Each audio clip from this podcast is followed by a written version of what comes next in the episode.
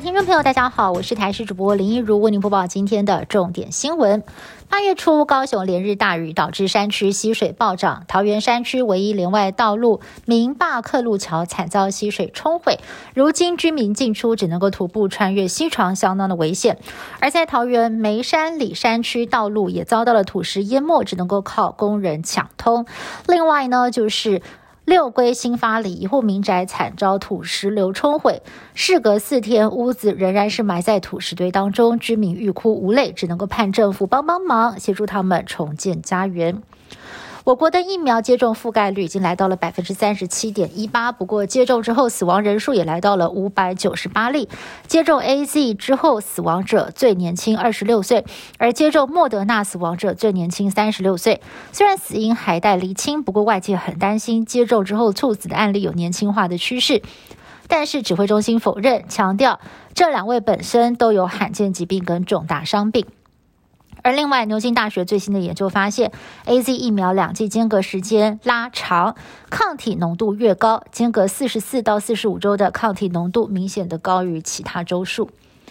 台东热气球嘉年华在疫情的冲击之下，好不容易顺利举办，只是活动才开始第二天就传出了火烧球意外。昨天下午，有一颗热气球在立球的时候就被突如其来的强风给吹歪了。当时飞行员在操作燃烧器，没有想到风是让火焰直接烧往球体跟下方的绳索。飞行员立刻依照 SOP 紧急降落，幸好没有造成任何人员伤亡。对此，交通部民航局在今天认定意外属于非安事件，要求台东县政府先暂停释放所有的热气球，等待检查设备还有作业细节安全无虞之后，才会继续的举办。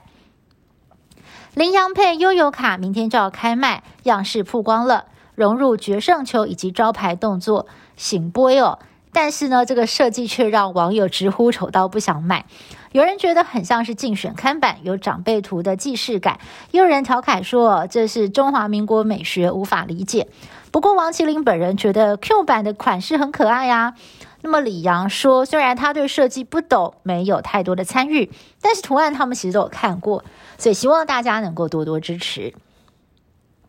美国跟南韩昨天开始展开为期四天的预备性军事演习，北韩曾经多次对美韩军演表达抗议。北韩二把手金宇正透过朝中社发表谈话，他左批美国执意展开军演，使得地区局势升级，是破坏和平稳定的罪魁祸首。